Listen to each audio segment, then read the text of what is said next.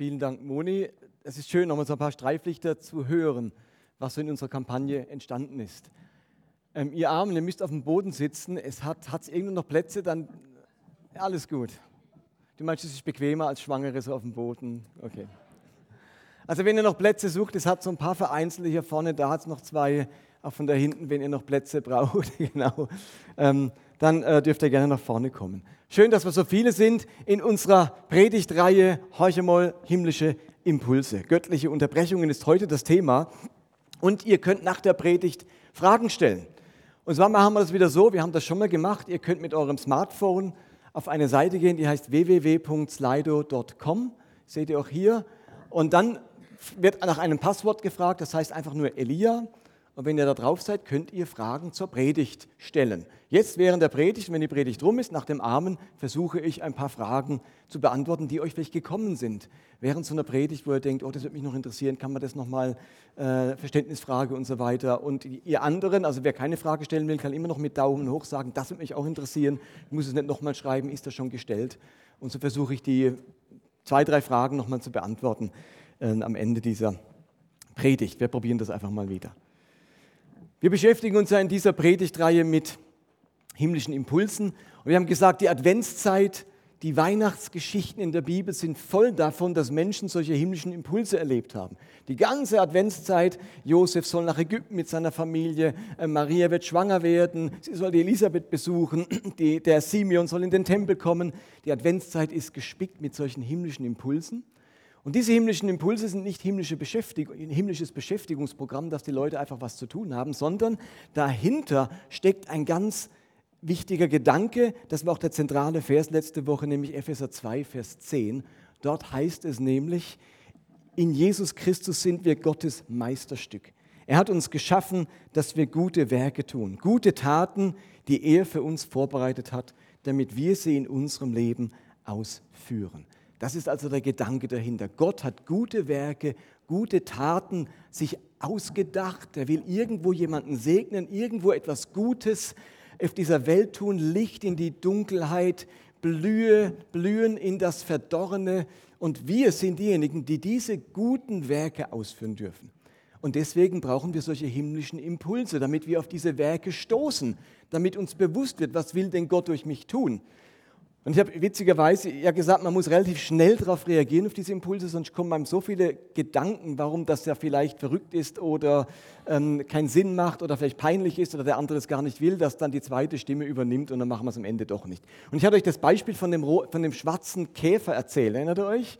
Und wo ihr vielleicht entdeckt und dann sollte eine, eine, einen Zettel hinter die Windschutzscheibe klemmen. Jetzt stand gestern ein schwarzer Käfer vor meiner Haustür, tatsächlich. Ähm, und ich dachte mir, vielleicht sollte ich wirklich einen Zettel dahinter klemmen. Und als ich das heute Morgen machen wollte, war der Käfer weg. Und dann dachte ich, siehst du, mal deine eigene Predigt befolgt und hättest du es gleich gemacht und nicht eine Nacht gewartet, jetzt ist der Käfer weg. Also insofern war einer der Kerngedanken letzten Sonntag, wenn wir so einen Impuls haben, dann möglichst rasch re äh, reagieren, bevor uns alle möglichen Gedanken kommen, das nicht zu tun. Und heute möchte ich den Aspekt mehr auf das Thema Unterbrechungen setzen. Es geht wieder ums Gleiche. Es wird nicht ein neues Thema geben. Das ist ja die Idee an einer Predigtreihe, dass man an Themen ein bisschen länger dran ist, bis man sie wirklich äh, auch äh, stärker verinnerlicht hat. Und heute geht es um eine Geschichte aus dem Neuen Testament, aus der Apostelgeschichte, wo Gott für jemanden auch so ein Werk vorbereitet hatte. Er wollte jemanden segnen durch einen seiner Jünger und gleichzeitig musste er sich dazu unterbrechen lassen. Und diese Geschichte steht in Apostelgeschichte 8 ab Vers 26. Ich lese euch mal den Großteil der Verse vor. Dort heißt es, Philippus aber bekam von einem Engel des Herrn folgenden Auftrag. Mach dich auf den Weg in Richtung Süden. Benutze die einsame Wüstenstraße, die von Jerusalem nach Gaza hinunterführt. Philippus machte sich auf den Weg und als er diese Straße entlang ging, kam dort in seinem Reisewagen ein Äthiopier gefahren, ein Eunuch es handelte sich um einen hohen Würdenträger, den Finanzminister der Kandake, der äthiopischen Königin. Der Mann war in Jerusalem gewesen, um den Gott Israels anzubeten und befand sich jetzt auf der Rückreise. Er saß in seinem Wagen und las im Buch, besser in der Schriftrolle des Propheten Jesaja. Der Heilige Geist sagte zu Philippus: Geh zu dem Wagen dort und halte dich dicht neben ihm. Philippus lief hin und als er neben dem Wagen herging, hörte er den Mann laut aus dem Buch des Propheten Jesaja lesen. Verstehst du denn, was du da liest? fragte er ihn. Wie kann ich es verstehen, wenn niemand es mir erklärt? erwiderte der Mann. Und er bat Philippus aufzusteigen und sich zu ihm zu setzen. Und jetzt erklärt Philippus ihm diese Bibelstelle, was das bedeutet. Und dann geht es weiter. Da ergriff Philippus die Gelegenheit und erklärte ihm, von dieser Schriftstelle ausgehend das Evangelium von Jesus. Als sie nun ins Gespräch vertieft die Straße entlang fuhren, kamen sie an, eine Wasserstelle, an einer Wasserstelle vorbei. Hier ist Wasser, rief der Äthiopier. Spricht etwas dagegen, dass ich getauft werde? Und er befahl, den Wagen anzuhalten. Beide, Philippus und der Äthiopier, stiegen ins Wasser und Philippus taufte den Mann. Als sie wieder aus dem Wasser stiegen, wurde Philippus plötzlich vom Geist des Herrn ergriffen und an einen anderen Ort versetzt. Und der Äthiopier sah ihn nicht mehr. Trotzdem erfüllte ihn eine tiefe Freude, als er nun seine Reise fortsetzte. Das ist die Geschichte. Nimm an, habt ihr alle schon mal irgendwie gelesen, oder? Hallo, alle da? Heute vertiefen wir diese Geschichte ein bisschen. Die hat ein paar raffinierte Elemente da drin. Und die hat ja zwei Hauptpersonen, nämlich den Philippus und diesen Finanzminister, diesen Würdenträger. Fangen wir mal mit dem Philippus an und gucken uns diese beiden Personen ein wenig näher an. Diese Verse, die wir hier lesen, haben ja eine Vorgeschichte. Und die Vorgeschichte ist folgendermaßen, in Jerusalem ereignet sich nämlich eine große erste Welle an Christenverfolgung. Die erste Welle an Christenverfolgung in Jerusalem. Und dadurch müssen einige Leiter dieser Jerusalemer Gemeinde fliehen, die Stadt verlassen. Unter ihnen auch einer der sogenannten sieben Diakone der Jerusalemer Gemeinde. Und er flieht nach, Syrien, äh, nach Samarien, nördlich von Judäa, südlich von Galiläa. Und dort scheint es sicherer zu sein. Und er geht dort nicht hin, um sich zu verstecken in irgendeinem Loch, in irgendeiner Höhle, sondern er geht nach Samaria, um dort gerade weiter das Evangelium zu predigen. Also in Judäa ging es nicht mehr, da wird man verfolgt, also geht man nach Samaria und verkündigt dort das Evangelium. Und wir lesen, was da passiert ist, während Philippus in Samaria waren, in Kapitel 8, Vers 5, da heißt es, Philippus ging in die Stadt Samaria und erzählte den Bewohnern von Christus. Die Menge hörte ihm bereitwillig zu und sie sahen auch die Wunder, die er tat. Viele böse Geister wurden ausgetrieben und fuhren mit lautem Geschrei aus. Außerdem wurden viele Menschen geheilt, die gelähmt oder verkrüppelt gewesen waren. Darüber herrschte große Freude in der Stadt. Und die Beschreibung dessen, was dort passiert ist, geht natürlich noch weiter. Ähm, es ereignet sich wirklich Großartiges in dieser Stadt. Die Menschen werden mit dem Heiligen Geist erfüllt. Selbst die allerschwierigsten Menschen finden zum Glauben.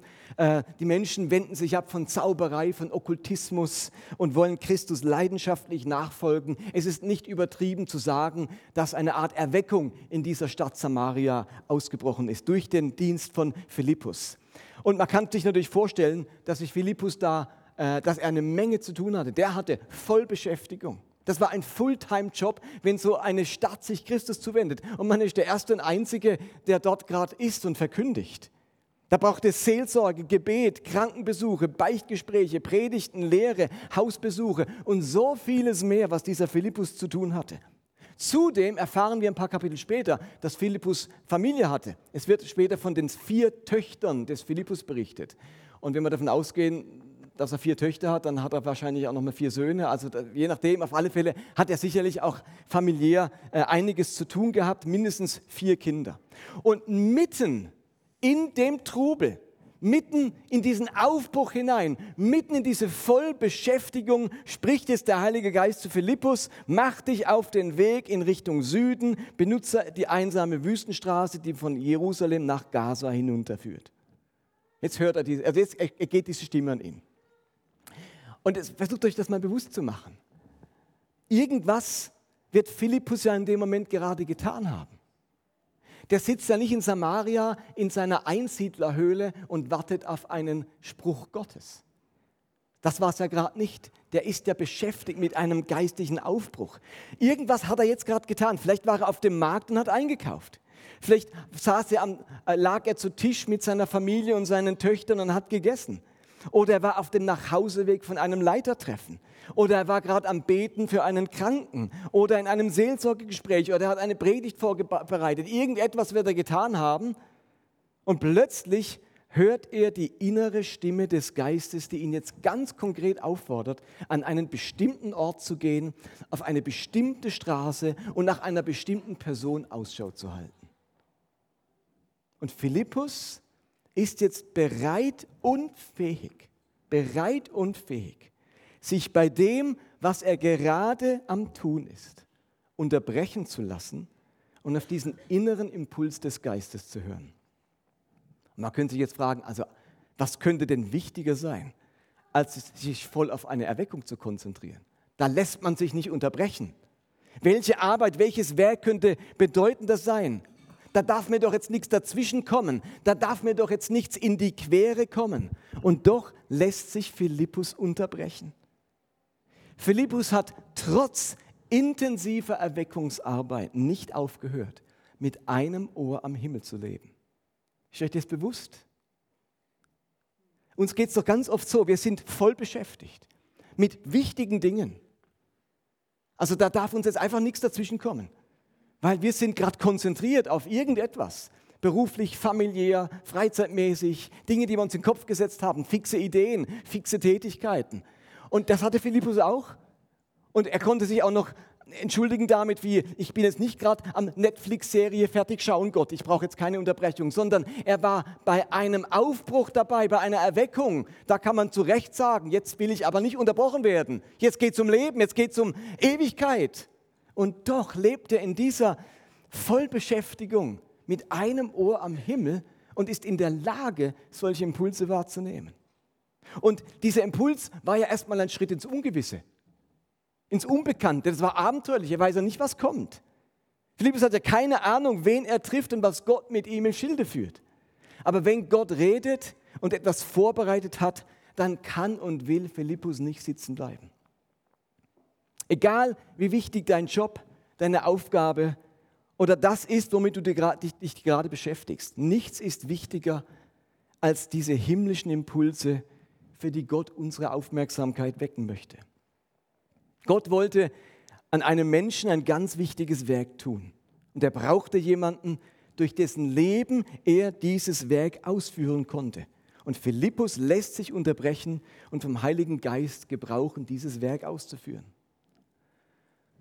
Und vielleicht habt ihr jetzt im Kopf so ein paar ganz super charismatische Geschichten oder erwartet, dass ich euch jetzt so ein paar Beispiele erzähle, wie Christen Gott in unserer Zeit auf auf übernatürliche Weise ähm, geführt wurden, wie ihnen Engel erschienen sind und sie hörbare Stimmen vernommen haben oder ähnliches. Und ich kenne reichlich solche Geschichten. Aber ich erzähle sie nicht. Sie haben mir selbst nicht gut getan.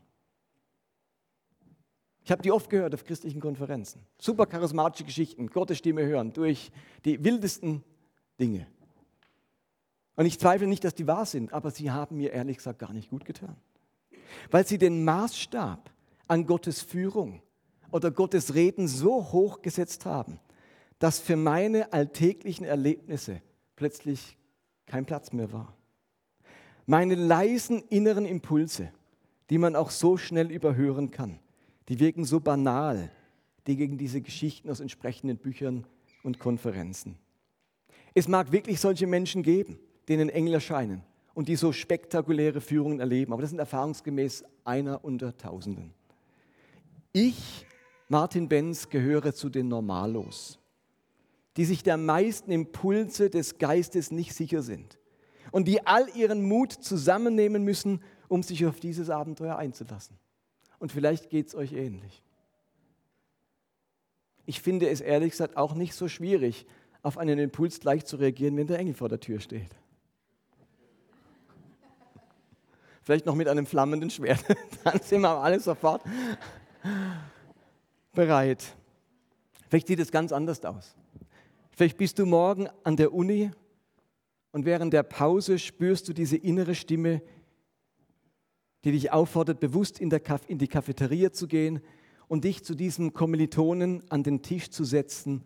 Und vielleicht ergibt sich daraus das Gespräch, das für diesen Kommilitonen einen tiefen Segen darstellt. Vielleicht Bringst du morgen früh die Kinder zum Kindergarten und auf dem Nachhauseweg spürst du diesen Impuls, bei der älteren Dame in der Nachbarschaft vorbeizugehen und sie zu fragen, ob du ihr beim Einkauf oder im Haus oder im Garten behilflich sein kannst. Vielleicht sitzt du in einem Imbiss an dem ein Obdachloser vorbeischleicht und du hast diesen Impuls, ihm zu einer Currywurst oder einem Sandwich einzuladen. Vielleicht arbeitest du gerade an deinem Computer und bist total vertieft und musst unbedingt noch diese Mail oder dieses Dokument fertig schreiben und du spürst den Impuls, dieses Programm abzustellen und deinen Kindern ungeteilte Aufmerksamkeit zu schenken. Steht ihr, was ich meine? Das sind so leise Impulse. Aber ich möchte mich unterbrechen lassen bei meiner Vielbeschäftigkeit, die ich habe, wo ich mich selbst und das, was mich betrifft, so unglaublich wichtig nehme. Egal was es ist, unterschätze nie, welche Kraft der Himmel in solch kleine Impulse legen kann, denen du im Vertrauen auf Gott gehorsam bist. Unterschätze nie, welche Kraft der Himmel in solch kleine Impulse legen kann, denen du im Vertrauen auf Gott gehorsam bist. Der Satz steht an der Leinwand, weil er ein wichtiger Satz heute Morgen ist. Gott hat gute Werke für uns vorbereitet. Und wenn wir die, Impul die himmlischen Impulse für diese Werke ausführen, dann wird das nicht ohne Auswirkung bleiben. So viel zu Philippus. Jetzt müssen wir noch einen Blick auf den Finanzminister werfen. Was war denn jetzt das gute Werk? Was hat Gott denn da vorbereitet, das Philippus ausführen sollte? Zu was hat dieser Impuls geführt? Und das, ich lese nochmal Vers 27. Philippus macht sich auf den Weg und als er diese Straße entlang ging, kam dort in seinem Reisewagen ein Äthiopier gefahren, ein Eunuch. Es handelte sich um einen hohen Würdenträger, den Finanzminister der Kandake, der äthiopischen Königin. Der Mann war in Jerusalem gewesen, um den Gott Israels anzubeten und befand sich jetzt auf der Rückreise. Dieser Mann kam aus Äthiopien. Das ist ein Stückchen weg von Jerusalem. In der Luther-Übersetzung steht das Lande Kusch, das ist das alte Wort für Äthiopien. Und Kandake, das war die Königin von diesem Land. Jetzt ist Kandake kein Eigennamen, so wie Königin Petra, sondern Kandake ist die allgemeine Bezeichnung der äthiopischen Königinnen. So wie Caesar die allgemeine Bezeichnung der römischen Kaiser war und Pharao die allgemeine Bezeichnung der ägyptischen Könige. So hießen die in Äthiopien Kandake. Die Mutter hieß nämlich auch Kandake, nicht weil sie den gleichen Namen hat, sondern weil das war der Titel dieser Königinnen dort. Und für diesen Finanzminister war das eine ziemlich lange Reise. Da war er sicher vier bis fünf Monate unterwegs für eine Strecke. Der hat also ein Sabbatjahr genommen, sozusagen, um da ein Jahr lang unterwegs zu sein nach Jerusalem und zurück. Warum reist ein Finanzminister aus Äthiopien nach Jerusalem? Denn er wollte ja keinen Handel treiben, er wollte ja nicht Geld wechseln, er wollte ja nicht Aktien kaufen oder auf, ihres neues, auf ihre neue E-Kutsche aufmerksam machen. Warum reist er nach Jerusalem? Es heißt, dass er dort im Tempel den Gott Israels anbeten wollte. Der Ausdruck den Gott Israels und nicht den Gott Ägyptens oder Äthiopiens macht deutlich, dass dieser Mann kein Jude war. Er wollte nicht seinen Gott, sondern den Gott Israels anbeten. Der Äthiopier, der hatte völlig andere Götter. Aber dieser Finanzminister hat irgendwoher etwas von diesem Gott Israels gehört. Vielleicht von Juden in der Diaspora, die da in Äthiopien äh, gelebt haben und vielleicht hat er von denen von diesem Gott Israels gehört. Und was er von diesem Gott Israels gehört hatte, das weckte in ihm einen spirituellen Hunger. Er wollte diesen Gott finden, kennenlernen und anbeten. Und dafür war er zu einer 4000 Kilometer langen Reise bereit. Also macht er sich auf den Weg nach Jerusalem zum Tempel, um diesen Gott Israels einen Besuch abzustatten und ihn im Gottesdienst anzubeten. Und was uns der Text jetzt nicht verrät, war jedem jüdischen Zuhörer äh, klar, der von dieser Geschichte wusste. Was hat dieser Finanzminister in Israel, in Jerusalem beim Tempel erlebt, als er ankam? Wir lesen einfach drüber hinweg. Der war zum Tempel und hat angebetet. Wunderbar, und jetzt fährt er zurück. Der durfte gar nicht rein. Ganz genau, warum durfte der gar nicht rein? Das hat nicht nur damit zu tun, dass er Heide war, das hat vor allem einen ganz anderen Grund gehabt. Der Finanzminister hatte nämlich ein Problem. Er wird im Text als Eunuchos griechisch bezeichnet, als Eunuch. Was ist ein Eunuch? Genau, ein kastrierter Mann. Der Olli kennt sich damit gut aus.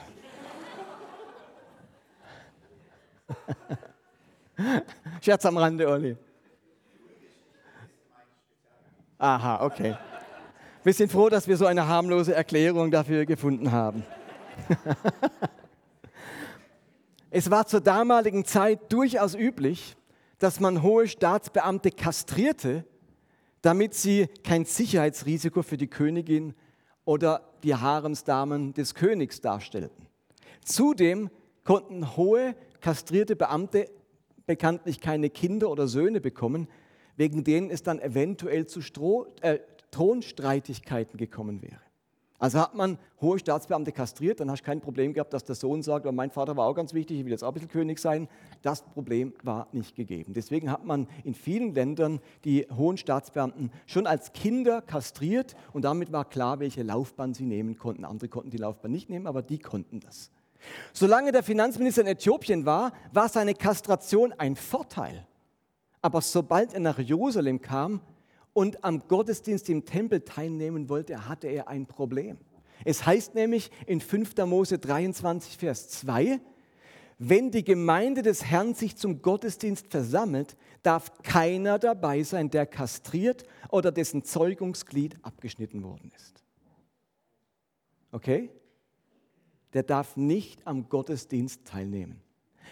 Da macht dieser Mann eine unendlich lange Reise um am Gottesdienst teilzunehmen, um in den Tempel zu gehen, um diesen Gott Israels kennenzulernen. Und dann muss er erleben, dass das Volk dieses Gottes, dass dessen Nachfolger und seine Priester ihn ablehnen. Er erlebt Abwertung, Verurteilung und Ausgrenzung, die ihm da entgegengebracht werden. Er darf nicht in den Tempel, darf ihn nicht betreten und nicht am Gottesdienst dieses Gottes teilnehmen. Was für eine frustrierende Erfahrung. Stellt euch vor, ihr macht eine Flugreise 24 Stunden, 36 Stunden bis nach Neuseeland und freut euch auf diesen Urlaub und habt das jahrelang geplant und gespart und an der Zoll erfahrt ihr, ihr dürft nicht rein. Aus irgendeinem Grund, was in eurem Reisepass steht. Und jetzt könnt ihr die Heimreise antreten, unverrichteter Dinge. Geld gekostet, Zeit gekostet, Nerven und ihr habt es nicht, ihr seid nicht ins Land reingekommen. So muss der sich gefühlt haben. Was für eine frustrierende Erfahrung. Seine Begegnung mit den Gläubigen, dem Tempel, und der Gemeinschaft nimmt ein jähes Ende. Hier darf er nicht dazugehören. Ihr Maßstab an Heiligkeit, dem kann er nicht gerecht werden. Sein Leben scheint hier nicht hinzugehören. Er will glauben, aber die Gläubigen verurteilen ihn. Er will anbeten, aber die Religiösen bringen ihm Ausgrenzung entgegen. Er will sich integrieren, aber die Gemeinde hat keinen Platz für ihn. Und so reist er zurück in sein Heimatland mit vielen Fragen, mit Zweifeln und mit einer ungestillten Sehnsucht. Zum Glück ergattert er auf irgendeine Art und Weise eine Schriftrolle des Propheten Jesaja in griechischer Sprache. Warum griechisch erfahren wir? Es wird ja dann zitiert, er liest ja dann vor. Und das ist aus der Septuaginta vorgelesen, also aus der griechischen Übersetzung des Alten Testaments und nicht aus der hebräischen. Er hat also eine griechische Schriftrolle des Propheten Jesaja ergattert und verschlingt die auf dem Nachhauseweg in seiner Kutsche. Interessant, obwohl von Gläubigen abgeschreckt, immer noch sehnsüchtig nach diesem Gott. Ich kenne eine Menge Leute, die die Kirche abgeschreckt haben, hat und die nicht aufgehört haben, Sehnsucht nach Gott zu haben. Ehrlich gesagt, ich wünsche mir eine Kirche zu sein, die solche Menschen nicht verschreckt. Menschen, die eigentlich nicht dazugehören können, die unserer Vorstellung an Reinheit, Heiligkeit, Sündlosigkeit nicht entsprechen und haben uns einen Platz. Ihr könnt einsetzen, wen ihr wollt. Ihr habt all eure Leute im Kopf, wo ihr denkt, aber die nicht. Der muss sich erst ändern. Der, der kommt hier nicht rein. Also wo geht es uns wie diesen Leuten? Und genau dieser Mann mit dieser Geschichte und mit dieser Erfahrung an Ausgrenzung begegnet nun Philippus, der von Gott ein vorbereitetes Werk hat. Scheinbar wollte Gott, dass dieser Mann als letzte Erfahrung nicht die Ablehnung im Tempel macht. Und jetzt schickt ihm Gott diesen Philippus und er kann noch mal eine ganz andere Erfahrung machen. Dann lesen wir, Gottes Geist sagte zu Philippus, lauf hin, folge diesem Wagen. Philippus lief und hörte den Mann halblaut aus Jesaja lesen. Er fragte, verstehst du denn, was du liest? Wie soll ich es können? erwiderte dieser, wenn es mir niemand erklärt. So bat er Philippus aufzusteigen und sich zu ihm zu setzen. Er hatte gerade folgenden Abschnitt gelesen. Er wurde wie ein Schaf zum Schlachten weggeführt und wie ein Lamm, das beim Scheren stumm ist, kam kein Klagelaut aus seinem Mund. Dieser Abschnitt stammt aus Jesaja 53. Merkt euch das, ist ganz wichtig für nachher. Jesaja 53 war das. Kennen wir alle, dieser messianische dieses messianische ähm, Lied sozusagen, wovon Jesus eigentlich berichtet wird. Und, und Philippus greift das auf und erklärt ihm, dass der Prophet hier von Jesus aus Nazareth, dem Messias, spricht und die, welche unendliche Liebe durch das Kreuz und die Auferstehung den Menschen geoffenbart worden ist. Wenn dieser Finanzminister wissen will, wer dieser Gott Israels ist, dann muss er diesen Jesus anschauen, denn Gott ist nie anders, als er sich in Jesus gezeigt hat. Und er lässt sich auf diesen Jesus ein und versteht, dass zur Erneuerung des Lebens die Taufe gehört. Und bei der nächsten Gelegenheit, wo man einen Tümpel oder ein Wasserloch oder sonst etwas findet, lässt er sich taufen und trägt nun die Botschaft von Jesus in sein Heimatland, vielleicht bis zur Königin. Und er erlebt die bedingungslose Annahme dieses Gottes, die ihm durch sein Bodenpersonal in so tragischer Weise in Jerusalem verwehrt geblieben ist. Dieser kleine Impuls des Philippus, zu einer bestimmten Straße zu gehen und dort einem Mann, der in der Bibel liest, mit dem ins Gespräch zu kommen, hatte ungeheure Auswirkungen für das Leben dieses Mannes. Darum unterschätze nie, welche Kraft der Himmel in solch kleine Impulse legen kann, denen du im Vertrauen auf Gott gehorsam bist. Und dann heißt es ja, Philippus wird entrückt, das wäre die Lösung all unserer Flugprobleme und ist weg. Und da wäre ich als Finanzminister relativ entsetzt, was ist denn jetzt passiert? Also jetzt, jetzt hatte ich gehofft, ich kann noch all meine Fragen loswerden und so weiter und erklär mir mal. Und, und jetzt ist der weg. Und es heißt dann aber, trotzdem erfüllte ihn eine tiefe Freude, als er seine Reise fortsetzte. Warum erfüllt den so eine tiefe Freude, als er seine Reise fortsetzte? Nun, eine Antwort ist offensichtlich. Er hat Christus gefunden, er ist Christ geworden, er wurde getauft, er hat ein neues Leben empfangen. Das macht ihn bestimmt sehr, sehr glücklich. Aber ich glaube, es gibt noch einen weiteren Grund, warum dieser Äthiopier von so tiefer Freude erfüllt wurde, während er weiterreiste. Welches Kapitel las er, als er Philippus begegnete? Jesaja 53. Glaubt ihr, Philippus hat, äh nicht Philippus, der, der Finanzminister hat in der Schriftrolle nach seiner Bekehrung weitergelesen oder hat er sie weggeschmissen? Der hat natürlich umso interessierter weitergelesen. Wisst ihr, was er gelesen hat, drei Kapitel später? Ein paar Zentimeter weiter auf der Schriftrolle, damals gab es noch gar keine Kapitel, logisch, das war einfach ein fortlaufender Text. Er liest ein bisschen weiter und plötzlich stößt er auf Jesaja 56. Drei Kapitel weiter, Vers 3. Und dort liest unser Eunuch folgendes. Die Eunuchen sollen nicht sagen, ich bin ein vertrockneter Baum.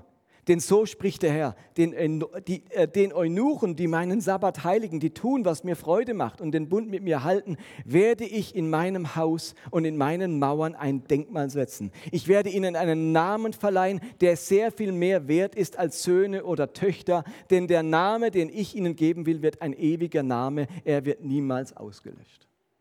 Ist das nicht phänomenal?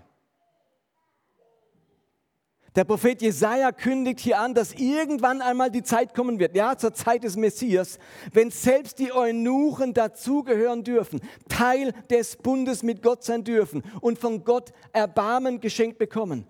Also dieser Text beschreibt, dass die Erlösung und die Annahme, die der Messias bringt, so umfassend sein wird, dass sogar Fremdlinge, Ausländer, Heiden und Eunuchen Teil der Familie Gottes werden. Und es heißt dann nur ein paar Verse später in Vers 7, sie, also all die Aufgezählten, dürfen meinen Tempel betreten und sich an diesem Ort des Gebets von Herzen freuen. Sie dürfen auf meinem Altar Brand- und Schlachtopfer darbringen und ich werde ihr Opfer annehmen, denn mein Haus soll für alle Völker ein Ort des Gebets sein.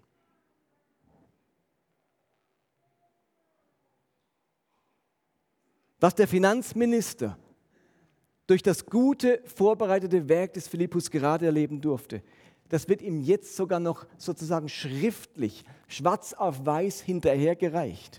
An ihm erfüllt sich in Christus diese Weissagung des Jesaja. Gott selbst stellt sich zu ihm und zu seiner Zerbrochenheit oder zu seiner sexuellen Andersartigkeit, die ihn bei seinem Bodenpersonal den Eintritt verwehrt hat. Ich wünsche uns, dass wir auf diese Impulse des Heiligen Geistes hören, dass wir uns unterbrechen lassen und die guten Taten ausführen, die Gott für uns vorbereitet hat. Ich glaube an das Abenteuer, das Gott für mich durch diese vorbereiteten Werke bereithält. Ich glaube, dass er mich auf diese guten Taten durch innere Impulse aufmerksam machen möchte. Und ich möchte mich in meinem Alltag unterbrechen lassen um solchen Impulsen Raum zu geben und sie wahrnehmen zu können. Und ich möchte nie unterschätzen, welche Kraft der Himmel in solch kleine Impulse legen kann, denen ich im Vertrauen auf Gott gehorsam bin. Amen. So, und nun kommt noch mal die Folie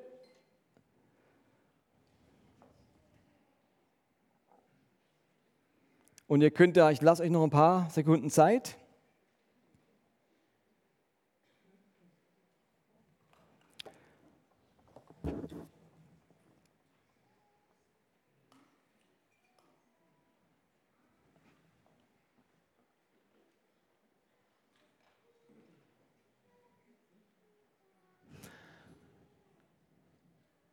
Eine Frage lautet, wie wurde vor dem Gottesdienst kontrolliert, ob jemand kastriert war?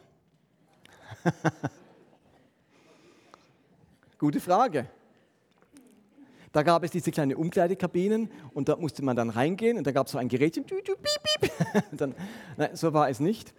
Ähm, das ist eine gute Frage. Wie hat man kontrolliert? Also im Tempel gab es natürlich verschiedene Bereiche und es gab ja eine sogenannte Tempelpolizei. Es gab wirklich Wärter, Wächter am Tempel, denen begegnen auch die Jünger zwischendurch, die holen dann auch Jesus aus dem Garten Gethsemane, Tempelpolizei. Und da gab es erst den Vorhof der Heiden, da durften wirklich alle hin, auch so ein Kämmerer und die Römer und so weiter. Das war der ein Stück weit fast wie der Marktplatz. Dort haben sich Menschen begegnet, konnten sie Handel treiben und so weiter. Äh, und dann gab es den Vorhof der Frauen, dort durften dann nur noch Juden rein. Und wie hat man das erkannt? Das hast du schon äußerlich in der Kleidung erkannt, wie sie sich gekleidet haben. Und ähm, da war sofort klar, wer eine heidnische Person war, eine römische Person und wer eine jüdische Person war. Da war also auch die, da war das noch nicht so hip, dass man sagt, ich ziehe mich mal an wie ein Jude oder ich, heute habe ich mal Indianerkleidung an oder heute habe ich so einen mexikanischen Look. Also damals hat man geschaut, dass man in seinem Stand, in seiner Art, sich zu kleiden, geblieben ist. Bis ins Mittelalter hinein war es für vielen Klassen gar nicht erlaubt, sich anders zu kleiden, als es sich gehörte. Das hat man relativ schnell gemerkt, ob jemand Jude war oder nicht Jude war. Und ob jemand Mann und Frau war, hat man auch gemerkt. Denn beim nächsten Bereich war dann der Vorhof Israels, da durften nur noch jüdische Männer hinein. Und ich gehe dann davon aus, dass ein Kastrat, dem hat man das angesehen und angehört. Es gibt sicherlich Fälle, wo das schwieriger zu, herauszufinden war. Aber ein Kastrat hat man relativ deutlich wahrgenommen. Das war auch keine Schande in Äthiopien. Man hat das nicht versteckt. Das war ja ein Teil eines Würdenträgers. Das war ein Würdenträger der wurde gewürdigt. Insofern hat er keinen Grund gehabt, das zu verstecken. Nachher hat er sich getagt, ich hätte vielleicht ein bisschen tiefer sprechen sollen und mich verkleiden sollen, aber das weißt du ja vorher nicht, dass das vielleicht ganz geschickt gewesen wäre. Deswegen hat man das durch die, und die Tempelpolizei hat tatsächlich kontrolliert, wer in den Tempel darf und nicht. Und dann ist die Frage, welchen Hintergrund hat das Gesetz, dass kastrierte Männer nicht in den Tempel dürfen? Gibt es geschichtliche Hintergründe?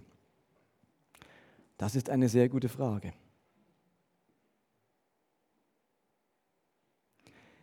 Es gibt ja nicht nur die Stelle, dass Kastraten nicht in den Tempel durften.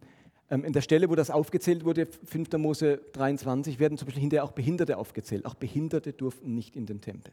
Wer ein blindes Auge hatte oder verkrüppelt war oder so etwas, durfte auch nicht in den Tempel. Es gab also zur Zeit der Torah des Alten Testaments bestimmte rituelle Reinheitsvorstellungen, wo man sich gesagt hat, ein reiner Mensch äh, darf nur vor Gott erscheinen. Deswegen mussten Menschen sich reinigen und gewisse Dinge konnte man nicht reinigen, wie eine Behinderung oder Eunuchentum. Diese Menschen wurden dann ausgeschlossen. Eine Frau durfte nicht vor Gott treten in ihrer Unreinheit während der, ihrer Periode. Und dann musste man hinterher Opfer bringen, um die Reinheit wieder zu erlangen. Nun nicht wichtig, diese Opfer bedeuten nicht, ich habe gesündigt und das ist ein Sündopfer. Man war nicht sündig, nachdem man die Monatsblutung hatte. Man ist auch nicht sündig, wenn man behindert ist. Man muss also kein Opfer bringen, um Gott gnädig zu stimmen, vergib mir Sünder. Es hat mit Sünde erstmal nichts zu tun, sondern nur mit Vorstellung von Reinheit und Unreinheit. Auch wenn man einen Ausfluss in der Nacht hatte, war man unrein und durfte dann nicht in den Tempel gehen. Ähm, es gibt also ganz viele Vorschriften, auch bei den Tieren. Es durfte auch nur ein reines ähm, unbeschädigtes Tier vor Gott gebracht werden. Denkt an die Predigt über Finanzen, wo die gesagt haben, ach, ich bringe einfach so ein unreines Tier, das kann ich ja nicht verkaufen, da bringe ich halt das vor Gott. Also da gab es ganz klare Reinheitsvorschriften und wenn er vielleicht an die Gemeindekonferenz denkt, das hat was damit zu tun, so war die Welt damals. So haben alle, alle Gottesverehrung funktioniert. Und ähm, da hat sich Israel erstmal nicht unterschieden in der Art der Gottesverehrung, wie das bei allen Völkern der Fall war. Das Großartige bei Israel ist, dass sich dort Religion weiterentwickelt hat und dass man relativ bald gemerkt hat, ähm, dass der doch dazu darf und dass der doch nicht so unrein ist. Und jetzt haben wir sogar im Propheten Jesaja im Alten Testament bereits die Ankündigung, dass irgendwann die Eunuchen dazugehören dürfen. Wir haben die Ankündigung, dass irgendwann die Heiden dazugehören dürfen. Das haben wir im Alten Testament bereits schon da. Also den Ausblick, die Vision, die Zeiten werden sich ändern. Da kommt es eben nicht mehr darauf an, zu welchem Volk du gehörst. Diese äußerlichen äh, äh, Kriterien von rein, unrein werden keine Rolle mehr spielen. Und die spielen bei den anderen Völkern immer noch eine Rolle. Und bei Israel geht da ein Schritt weiter. Da entwickelt sich was, da offenbart sich echte, wahre Gottesverehrung immer, immer mehr. Bis dann zu Christus und auch später dann in der Apostelgeschichte klar wird, ja, natürlich dürfen die Heiden dabei sein. Aber erinnert euch, Petrus musste extra eine Vision bekommen, damit er in das Haus eines Heiden geht. Es brauchte dann schon noch Schritte und Entwicklungsschritte, aber am Ende dürfen die dazugehören. Und so ein Eunuch war natürlich, äh, also dessen, sexuelle, dessen sexueller Zustand war falsch. Der war also sozusagen kastriert, der war nicht mehr zeugungsfähig. Das war wie eine Art Behinderung. Der eine hat kein Arm mehr, der andere kein Auge mehr und der hat dann kein zeugungsfähiges Geschlechtsteil mehr. Und deswegen gehört er in die Kategorie, die nicht so sind, wie sie sein sollen. Und das war der Hintergrund der antiken Gottesverehrung, die sich schon im Alten Testament abzeichnet. Da ändert sich etwas. Gott sieht das Herz an, wird irgendwann klar, und nicht das Äußerliche. Und das haben wir in Christus dann par excellence offenbart. Dass Jesus gerade die, die äußerlich auf alle Reinheitsvorschriften achten, sagt in eurem Herzen, die sind voller Totengebeine. Das ist völlig daneben. Und der andere, wo ihr sagt, mit dem wollen wir nichts zu tun haben. Ich danke, bin ich nicht so wie dieser Zöllner oder so. Da sagt Jesus, der geht gerecht weg, weil sein Herz stimmt. Also da dreht sich was rum von außen nach innen, wird in Christus ganz stark belegt. Im Alten Testament haben wir davon aber erst Ansätze und beim Kämmerer vom Morgenland oder bei den Finanzministern erleben wir es jetzt mal richtig durchgezogen durch einen himmlischen Impuls. Eine radikale Geschichte durch so einen himmlischen Impuls. Insofern war es nicht schlecht, dass die erste Begegnung doch einem im Engel war äh, und nicht nur so ein kleines Stimmchen, wenn es um so etwas Radikales geht. Okay, also zwei Fragen dazu. Ähm, jetzt würde ich den Jockey einladen, nee, äh, die Urmel, dass sie uns noch ein paar Infos weitergibt. Und ich bete aber noch, du kannst ruhig schon da bleiben, Urmel. Vater im Himmel, ich danke dir, dass du durch solche kleinen Impulse oder auch größeren Impulse Großes auslösen kannst. Ich danke dir für die Freude und die Erlösung, die ins Leben dieses Finanzministers kommt. Herr, wir wissen nicht, was diese kleinen Impulse, die du uns schenken möchtest, auslösen können. Und darum bitte ich dich, dass du uns hilfst, uns unterbrechen zu lassen, auch wenn wir noch so beschäftigt sind. Und mit diesem Ohr am Himmel zu leben, trotz der Vollbeschäftigung, in der wir alle drinstehen. Dringe durch zu unserem Herz. Lass uns dich hören, Herr, weil das so ein Abenteuer ist, was du mit uns und durch uns tun möchtest. Da freue ich mich drüber und bin gespannt drauf und bitte ich, dass du uns alle mitnimmst in dieses Abenteuer. Amen.